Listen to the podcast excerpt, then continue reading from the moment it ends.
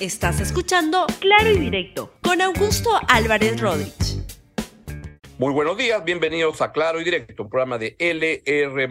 Hoy estamos justamente martes, un día antes de la votación, la del debate, quizá la votación el día de mañana de la moción, la tercera moción de vacancia del presidente Pedro Castillo. El programa de hoy se llama por ello Pedro Castillo al borde de un ataque de nervios.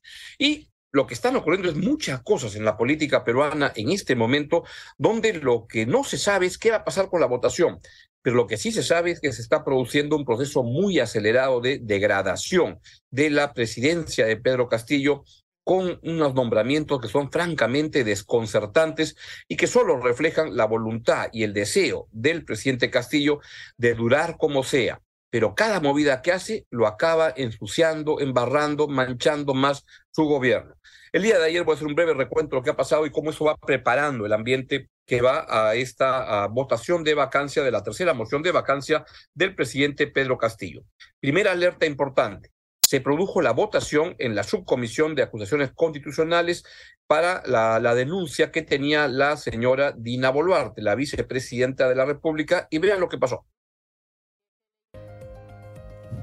El informe final de la denuncia constitucional 268 y 269 acumuladas ha sido aprobado a favor por 13 votos, 8 en contra y un voto sin respuesta.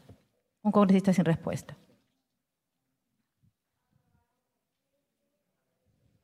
Trece a favor, ocho en contra, cero abstenciones. Ha sido aprobado el, informe, eh, informe final de las denuncias acumuladas 268 y 269. La presidencia propone al Pleno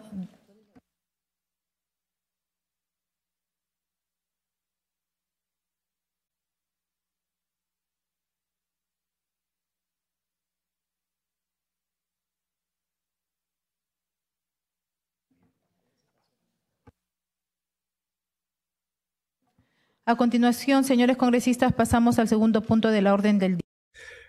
Bueno, y se produjo la votación. Este, estaba un poco confundida la señora Lady Camones como presidenta de la subcomisión de cuestiones constitucionales. Vean el cuadro. Aquí está el cuadro resumen de cómo acabó la votación. Cuadros que prepara Martín Hidalgo en un estupendo trabajo que está haciendo para dar cuenta Martín Hidalgo de todo lo que sucede en el Congreso de la República. Y lo que aparece ahí es que verán que se da la votación y se, este, se aprueba que no, o sea, la, la, la, aprobación a favor de no aprobar, de archivar, digamos, en la, la, acusación contra Dina Boluarte. La verdad, como les he dicho antes en este programa hace bastante tiempo, la acusación era una tontería, porque la estaban acusando por hacer gestiones como vicepresidente o presidenta del club Apurímac. Y entonces era evidente que lo que estaban haciendo era un jaleo para ver si la, si la, si la metían en algo este, complicado. La verdad que no, no lo era. Pero esta votación es particularmente relevante porque da la idea que, ¿por qué es relevante? Es relevante por lo siguiente. Porque si es que Dina Boluarte era inhabilitada, ya no podía eventualmente reemplazar a Pedro Castillo si es que a Pedro Castillo lo vacan. Y entonces lo que han hecho, lo que ha hecho el Congreso es no la va a destituir, no la va a inhabilitar, y entonces Dina Boluarte está habilitada para si algo le pasa al señor presidente de la República, Pedro Castillo, ahí estará Dina Boluarte lista para entrar a la cancha a reemplazar al señor presidente de la República si algo pasa. ¿Puede pasar algo? Pues mañana puede pasar algo. Mañana hay una votación para la vacancia de Pedro Castillo. Entonces, Dina Boluarte, que está, la verdad, además muy callada, no, no, no, no aparece por ningún lado en boca cerrada, no entran moscas, debe ser lo que debe estar pensando en este momento. Y ahí está Dina Boluarte lista para ponerse la banda presidencial si es que, si es que algo le pasa al presidente Castillo. Mañana le puede pasar algo, voy a hablar de eso a continuación. En ante esa eventualidad, el ministro de Justicia, el ministro de Justicia, por si no lo saben, y creo que en el gobierno no lo saben, es el que se encarga de ver la, legalidad de las acciones del gobierno, es el asesor jurídico del gobierno. Y como expresión que tenemos un gobierno que la verdad que la legalidad le interesa un pepino, apareció el señor Félix Chero, el ministro de Justicia, que funge de ministro de Justicia, pero la verdad es un tinterillo de las causas del presidente Pedro Castillo, un leguleyo de las causas del presidente Castillo y qué mayor expresión que esto que dijo en una entrevista en Exitosa el día de ayer. Así es, no aceptaremos el resultado de la vacancia y por una sencilla razón. lo que se pretende con esa tercera vacancia es hacer un híbrido subjetivo de causales que ya han sido discutidas en la primera y segunda vacancia. O sea, la verdad que eh, Félix, los conocimientos de Félix Chero de justicia son francamente un mamarracho. Dice que no aceptaría una, una, una votación de este, una, una vacancia. O sea, ese es el asesor jurídico del gobierno del presidente Pedro Castillo. Y en todo ese zafarrancho, que va el tema de fondo, están los rumores de que el gobierno estaba, estaba, está en realidad preparando, y fuentes muy fidedignas con las que he conversado el día de ayer, dan cuenta que hay un intento por parte del gobierno de armar una azonada en el Congreso de la República y que esto es cierto y que es la razón que está detrás de la renuncia de Daniel Barragán. Les quiero contar las cosas tal como me las han contado y lo que están, lo que me, dicen fuentes, la verdad que muy, muy enteradas, en las cuales confío mucho, es que todas esas ideas del supuesto golpe de este Estado la versión más cercana que tengo es que el presidente Castillo le comenta al entonces ministro de Defensa, Daniel Barragán, que ojo, como lo voy a, lo voy a explicar luego, muy cercano a Antauro Mala, le comenta que en estos días los reservistas tomarían el Congreso de la República. No es un golpe de Estado, sino una cosa como la que armó desde Trump en el Capitolio, así, que entran hordas, que se meten, que rompen, que todo, algo de ese tipo. Y lo que sostienen mis fuentes de muy alta calidad es que lo que, lo que le pedía el señor presidente a Daniel Barragán es que le dijera a los comandantes generales que cuando eso ocurriera, se quedaran quietitos, que no hicieran bulla, que no hicieran ruido y que no pasara nada. Barragán trasladó la consulta al jefe del Comando Conjunto de la Fuerza Armada y la respuesta fue que ellos respetaban la Constitución, algo que le cayó como, como, como a Drácula cuando ve la luz, este, bramaron, dijeron no puede ser, dijo Castillo, ¿cómo es posible que eso esté ocurriendo? Y se dio cuenta Barragán que no tenía espacio para contar con la complicidad, la colaboración de, ese, de la Fuerza Armada en esta barbaridad que está preparando el señor Pedro Castillo. Así es, este señor que juró por la Constitución es la verdad alguien que no solo es un presidente mediocre y corrupto, como se va viendo y como lo voy a, a explicar luego, porque había una entrevista al jefe de la ex jefe de la DINI terrible hace unas horas, hace unos minutos en Panamericana, la verdad que demuestra que sale muy corrupto, que está metido en cosa y media, pero espantosa, sino que además es un golpista. Y entonces, este Barragán renuncia. Al día siguiente de esta renuncia, este, se produce un viaje de Antauro Mala, que estaba en Trujillo, en el norte, en su campaña proselitista, porque él anuncia que va a ser candidato presidencial, y como les he explicado en este programa, mal de repente no le va, porque tiene 12%, según encuesta de Ipsos, que definitivamente votaría por él, y 15% más que probablemente votaría por él. Eso te da un, un techo de 27% por ahora. Les recuerdo que Pedro Castillo llegó a la segunda vuelta con 15.4 de la votación en la primera vuelta. Y entonces inmediatamente se vino Antaurumala a la capital. Y cuando yo pregunté, ¿y a qué cosa viene? Me dijeron que venía porque la situación política estaba muy, muy grave. Y también porque en Lima hay varias bases etnocaceristas. Y Antaurumala quería estar cerca de todo eso. En ese contexto, me parece que, o tengo la información, que en toda su desesperación el señor presidente Pedro Castillo está procediendo a hacer unos nombramientos este, muy desesperados para poder armar la zonada o defenderse este, en las calles y cosas como esas ante la eventual vacancia que se le podría, ah, que podría enfrentar el día de mañana. Y entonces ha comenzado a hacer algunas designaciones. Primero, tenía que nombrar al reemplazante de este, de, del señor Barragán, que el señor Barragán, y si me pueden poner por favor la foto, que es la foto nueve, este, que es que está ahí, si la pueden poner ahorita, que es justamente, Barragán no es cualquier persona, Barragán es alguien muy cercano del entorno de Antauro Humala, porque fue candidato a la vicepresidencia en la fórmula. Si la pueden poner, por favor, es la, la foto que aparece en, en la, en la esa, muchas gracias. En donde iba José Vega Antonio, que es un factotum detrás de la, de la, de la candidatura de Antaurmala, y es el mejor vientre de alquiler que ha tenido la política peruana, el más exitoso que ha usufructuado el partido UPP. Pobre partido, comenzó el año 94 para la candidatura de Javier Pérez de Cuellar y ha acabado, pero siendo traficada, vendida, alquilada, este, contrabandeada por las causas más penosas e increíbles. Ahora con Antauro Humala.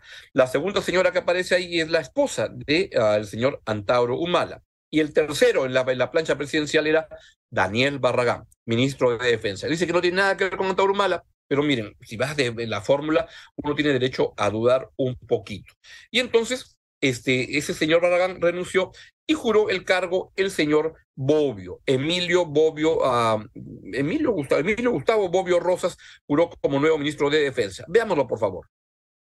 El señor presidente de la República procederá a tomar el juramento de estilo al ministro de Estado en el despacho de defensa, señor Emilio Gustavo Bobbio Rosas. Señor Emilio Gustavo Bobbio Rosas, juráis por Dios y estos santos evangelios desempeñar leal y fielmente el cargo de ministro de Estado en el despacho de defensa que os confío. Sí, juro. Si así lo hicierais, que Dios os premie, y si no, Él y la patria os lo demanden. Emilio Gustavo Arturo Bobbio Rosas jura como ministro de Defensa. Él es doctor en políticas públicas, en temas de seguridad nacional y desarrollo sostenible. También es bachiller en ciencias militares, Escuela Militar de Chorrillos, licenciado en ciencias militares con mención en ingeniería. Vamos a ver ahora la foto oficial. El jefe de Estado invita a la presidenta Señoras del Consejo señores, de Ministros, Betsy la ceremonia Chávez, ha concluido. y al ministro, quien acaba de jurar, Gustavo asistencia. Bobbio Rosas. Cuando lo veo a los tres saludar, parece la banda del, del, del Titanic, porque ese barco se está hundiendo. Bobbio es un antaurista. No solo es lo que dice la referencia, que explican qué, cuál es su, su, su trayectoria, es alguien tremendamente cercano al partido, a los movimientos de Antauro Humala. Así es, señor. Su hermano también estuvo involucrado en los actos de la rebelión que tuvieron en el año 2004. Es un antaurista, pero no es el único antaurista que han puesto en, en, esta, en, en, estas actividades. Pueden poner, por favor, las la, la fotos donde este, ayer es muy macho y llegó a Canal N y entonces iba a tener una entrevista con Mario Ghibellini. Y súbitamente estaba por entrar, Mario Ghibellini contó que además antes de entrar dijo, oye, mándame toda la pregunta que quieras, ¿ah? no, no, no tengas miedo. Y Ghibellini le dijo, sí, no, no hay ningún miedo. El que tenía miedo era él porque estaba por entrar y de repente, y estoy poniendo fotos que he tomado de, lo, de, la, de las imágenes de las cámaras que hay en Canal N, y entonces alguien viene su edecán y le dice, le pasa el teléfono y le dice, Palacio no, le, no lo autoriza a declarar. Y entonces se comienza a movilizar toda su seguridad y se manda a mudar y se va. El machote Bobbio se fue y se chupó de la entrevista. ¿Por qué? Porque en Palacio no quieren que hable. ¿Saben por qué no quieren que hable? Porque no quieren que se, que se conozca el plan que está ocurriendo por parte del gobierno con el presidente Castillo para tomar, para tomar el, el Congreso de la República ante la uh, posibilidad de que sea vacado. Este, eso es lo que está ocurriendo y no es la única persona. Además, el día de ayer se nombró en la DINI, eh, como jefe de la DINI, al señor Wilson Barrantes, que es otro ex general en retiro de la Fuerza uh, Armada. Aquí mi perra Catalina está un poco entusiasta con lo que está pasando y este y esto fue lo que este y el señor es el señor Barrantes, el general Barrantes, él no es antaurista, él es del Movadef es alguien vinculado al Movadef una trayectoria tremendamente estrambótica, pero no solo eso, hace un mes se peleó con el, actual ministro de Defensa, el general Bobbio, y ¿saben lo que le dijo Barrantes? Esto fue lo que le dijo, se lo voy a leer. Yo le digo, lo voy a querellar a, Bobbio, y si la justicia no existe, hasta podría llegar a ejecutarlo. Es el jefe de la DINIA, porque estoy recontra indignado y quiero que todo el Perú sepa que un miserable como este hombre pueda levantar falso testimonio con la finalidad de encubrir toda la corrupción que se está manejando en el DINI, donde este, trabajaba Bobbio, Ahora Bobbio es ministro de Defensa y ese señor que dice eso ahora es el jefe de la DINI. Voy a buscarlo y va a ver lo que le va a pasar porque esto no se lava con una denuncia, se lava con sangre. A su diablo. Y el Bobbio va a aprender a respetar a la gente porque yo lo voy a querellar y aparte lo voy a ejecutar. Es el nuevo jefe de la Dirección Nacional de Inteligencia. Así están las cosas no son las únicas personas porque, que son vinculadas al movimiento etnocacerista, al Movadef, a CONARE, porque el presidente Castillo tiene una especial cercanía con todo eso y es lo que está este, ocurriendo. Y entonces le voy a dar alguna otra gente que está metida en todo esto. Y, por ejemplo, está el señor Acuña, el Virgilio Acuña, que ha sido nombrado, pues, se pueden poner, por favor, la, la fotografía, pues el señor Virgilio Acuña es viceministro de Transportes. ¿Quién es él? Es un, uno de los financistas de las campañas del señor este, Antauro Humala. Ahí están las cosas.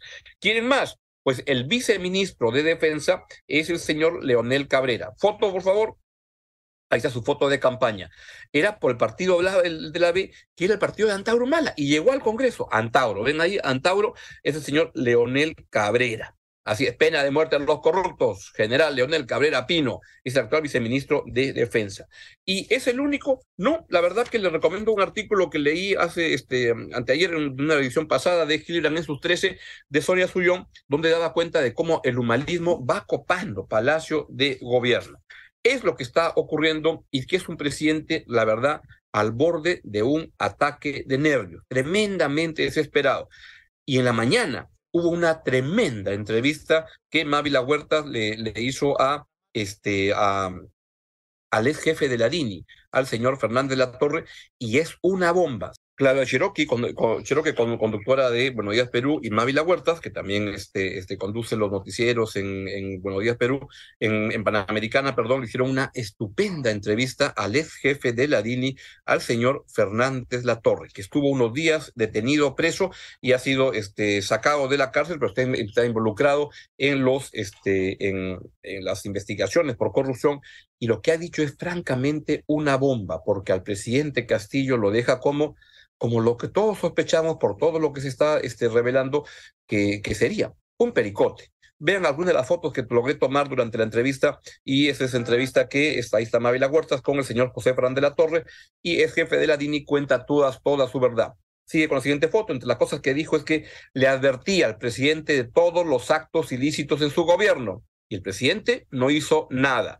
Otra más, por favor. Y le dijo, presidente sabía que su sobrino pedía miles de dólares a la DINI. Eso es. ¿Hay más? Eso es. Pues la verdad que es una bomba la entrevista que ha dado el señor José Fernández Latorre, el jefe de la DINI, que dijo que de ahí, de esa entrevista, se iba a la fiscalía a contar todo lo que está pasando. En ese contexto, mañana se vota la moción de vacancia del presidente Pedro Castillo. ¿Qué puede pasar? No lo sé. La verdad que en un, en un congreso que es un mercado persa donde todo se compra, todo se vende, cualquier cosa puede ocurrir, pero lo que me es claro es que el presidente Castillo no es un demócrata. Está comprobado que es un inepto, es un mediocre como presidente, es además alguien con una vocación por la corrupción y todo lo que aparece ese sí lo, lo sigue demostrando, pero además aparentemente es un golpista como lo expresa su ministro de Justicia y como lo refleja él con los planes que les he contado. Y les insisto, ayer de muy buena fuente supe que el presidente Castillo está armando este bochinche para estos días y vamos a ver qué pasa. Ojalá que la democracia, no, la democracia se va a, imponer siempre, aunque tiene algunos baches en el camino. Y el bache más grande en estos días se llama Pedro y se apellida Castillo. Además de un Congreso de Morondanga que es igual de mediocre y corrupto que el presidente, pero es el que se requiere para poder sacar al presidente y luego empujar para que se vayan todos y se convoque a elecciones adelantadas cuanto antes con reformas electorales. Bien, es todo lo que les quería decir. Chao, chao. Gracias por escuchar Claro y Directo con Augusto Álvarez Rodríguez. Suscríbete para que disfrutes más contenidos.